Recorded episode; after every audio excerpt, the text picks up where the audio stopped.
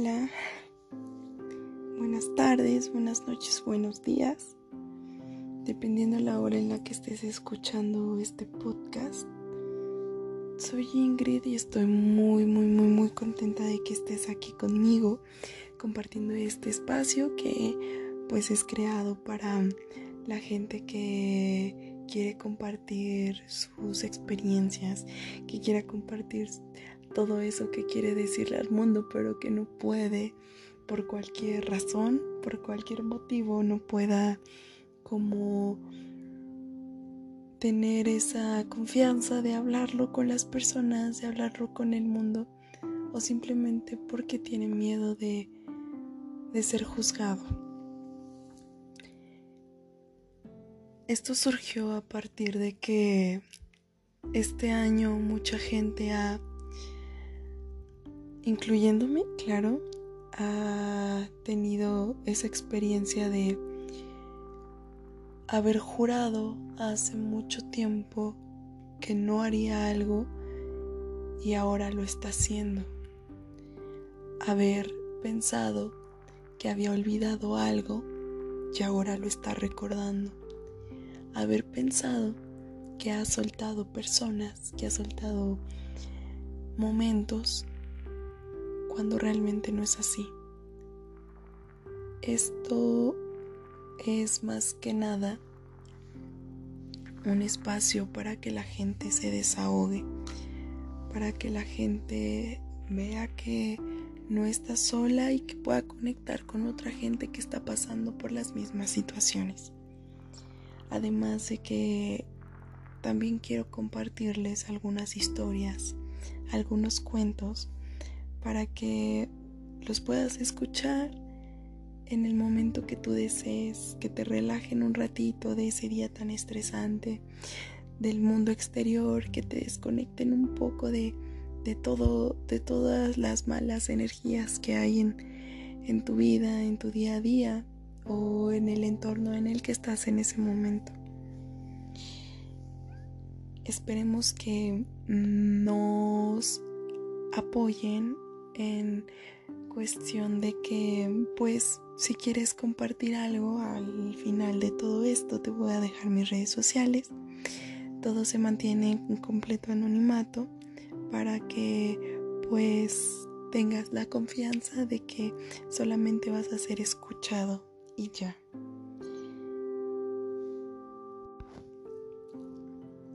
Quiero comenzar este, este, este primer episodio con un cuento que escuché hace poquito que me hizo pensar mucho en una situación por la que yo pasé y que es bastante bastante dura en cierto momento, pero que conforme pasa el tiempo te reconforta y hace que a pesar de que pierdes algo ganes otra cosa.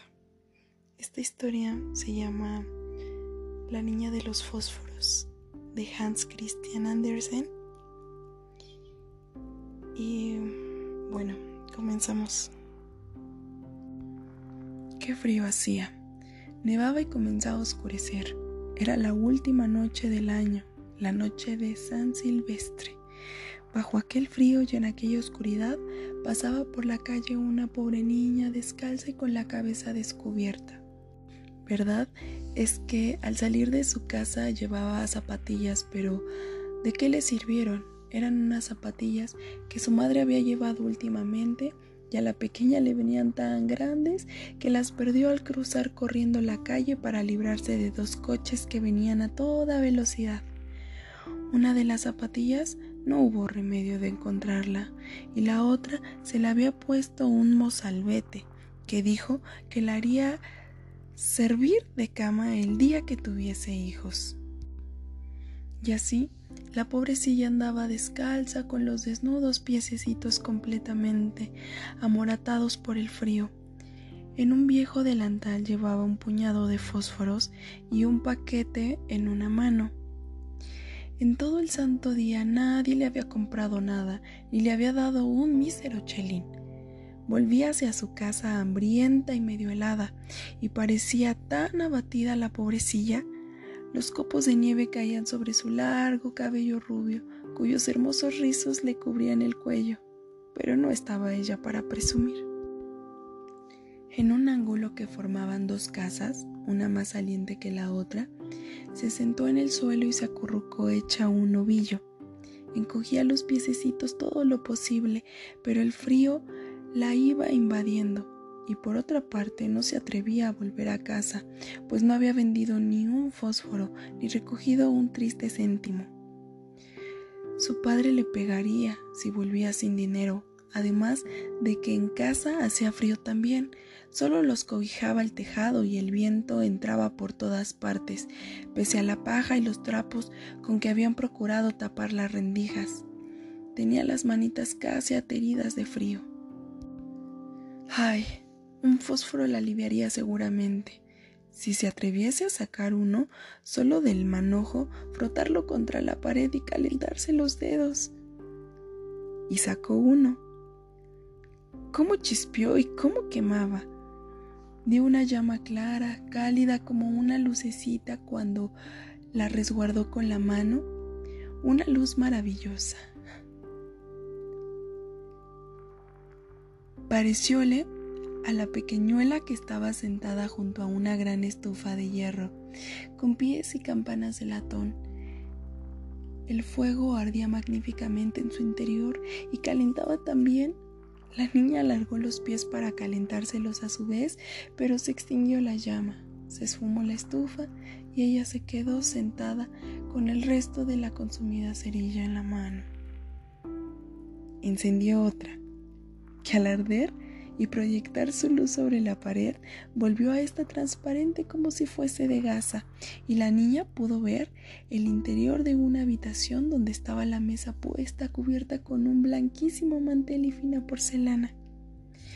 Un pato asado humeaba deliciosamente relleno de ciruelas y manzanas, y lo mejor del caso fue que el pato saltó fuera de la fuente, y, anadeando por el suelo con un tenedor y un cuchillo a la espalda, se dirigió hacia la pobre muchachita. Pero en aquel momento se apagó el fósforo, dejando visible tan solo la gruesa y fría pared. Encendió la niña una tercera cerilla y se encontró sentada debajo de un hermosísimo árbol de Navidad. Era aún más alto y más bonito que el que viera la última Nochebuena a través de la puerta de cristales en casa del rico comerciante. Millares de, velitas ardían en las ramas verdes y de estas colgaban pintadas estampas semejantes a las que adornaban los escaparates. La pequeña levantó los dos bracitos y entonces se pegó el fósforo. Todas las lucecitas se remontaron a lo alto y ella se dio cuenta de que eran las rutilantes estrellas del cielo. Una de ellas se desprendió y trazó en el firmamento una larga estela de fuego. Alguien se está muriendo, pensó la niña, pues su abuela, la única persona que la había querido, pero que estaba muerta ya, le había dicho, cuando una estrella cae, un alma se eleva hacia Dios. Frotó una nueva cerilla contra la pared. Se iluminó el espacio inmediato y apareció la anciana abuelita radiante, dulce y cariñosa. Abuelita, exclamó la pequeña, llévame contigo. Sé que te irás también cuando se apague el fósforo, del mismo modo que se fueron la estufa, el asado y el árbol de Navidad. Apresuróse a encender los fósforos que le quedaban, afanosa de no perder a su abuela, y los fósforos brillaron con luz más clara que la del pleno día. Nunca la abuelita había sido tan alta y tan hermosa. Tomó a la niña en el brazo y envueltas las dos en un gran resplandor, henchidas de gozo, emprendieron el vuelo hacia las alturas sin que la, sin que la pequeña sintiera ya frío, hambre ni miedo. Estaban en la mansión de Dios nuestro Señor, pero en el ángulo de la casa, la fría madrugada descubrió a la chiquilla, rojas las, las mejillas y la boca sonriente, muerta, muerta de frío en la última noche del año viejo. La primera mañana del año nuevo iluminó el pequeño cadáver sentado con sus fósforos, un paquetito de los cuales aparecía consumido casi del todo. Quiso calentarse, dijo la gente, pero nadie supo las maravillas que había visto ni el esplendor con que en compañía de su anciana abuelita había subido a la gloria en Año Nuevo. Y bueno, esa era la historia que yo quería compartirles el día de hoy. A mí en lo personal esta historia me gusta mucho porque eh, yo creo que a veces en momentos difíciles cuando alguien ya no está con nosotros, lo único que quieres es un consejo, una palabra o siquiera volver a, ver a las personas que se han ido y que pues ya no vamos a poder ver nunca. Entonces, qué bonito, la verdad, cuando tienes esta fe en alguien y tienes este sentimiento de que a pesar de que las personas ya no están, eh, siguen contigo y siguen ayudándote y siguen queriéndote.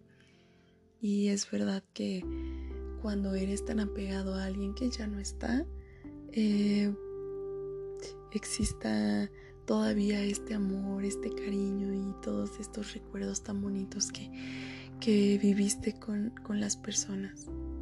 Esta historia me deja a mí en lo personal un aprendizaje muy cañón porque pues a veces nosotros pensamos como que nos pasan cosas que pensamos que es el fin del mundo, es la perdición y es es este pues prácticamente algo sin arreglo cuando muchas veces las cosas tienen solución y son más fáciles de lo que creemos, pero nos gusta estar como encerrados en, burbujas sin salida.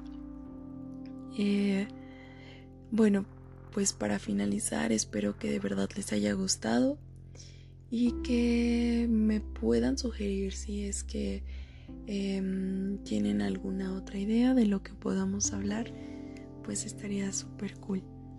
Muchísimas gracias. Este les dejo mis redes para los que quieran compartir como que su historia, alguna historia que quieran como que se lea o no sé si escribieron algo.